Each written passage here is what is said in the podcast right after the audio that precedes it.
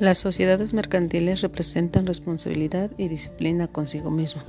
ya que no se trata solo de plasmar una idea a un proyecto,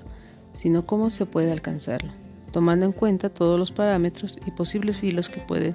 quedar sueltos para que en un futuro no surjan problemas o beneficios hacia un solo miembro de la sociedad, resultando afectada la otra parte, ya que en las sociedades o unión de acuerdos están invertidos los capitales de ambas partes y que su finalidad es generar más capital y no quedarse en banca rota.